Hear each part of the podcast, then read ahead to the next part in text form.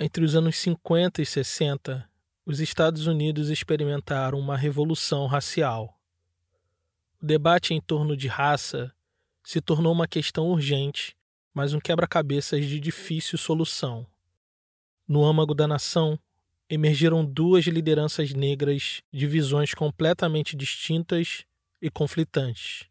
Em 1963, suas ideias entraram em choque em um programa de TV. This is Perspectives, presented by National Educational Television. Martin Luther King fez uma ampla defesa da não violência e da integração entre negros e brancos. Uh, Acho que podemos ter certeza de que a maioria dos negros que participa das manifestações e que compreende a filosofia da não violência será capaz de enfrentar os cães e todos os outros métodos brutais que eles usam sem retaliar com violência, porque eles compreendem que um dos primeiros princípios da não violência é a disposição de ser receptor da violência sem jamais infligir violência aos outros.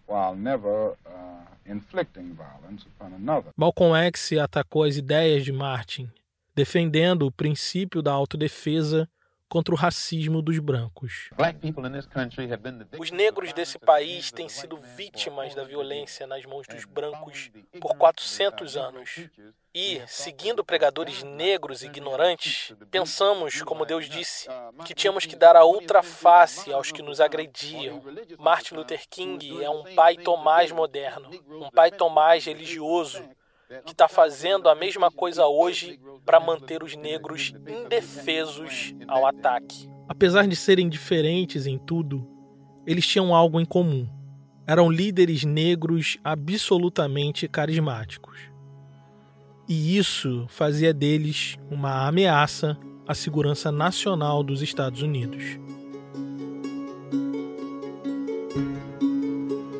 Por mais de 10 anos, o FBI esteve espionando Malcolm X e Martin Luther King Jr. Usaram técnicas de inteligência e contra-inteligência para sabotar o projeto político de ambos.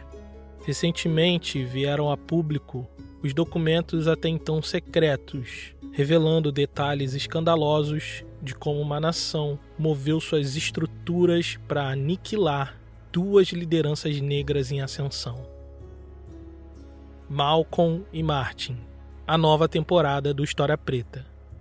Dia 8 de agosto, em todas as plataformas de áudio.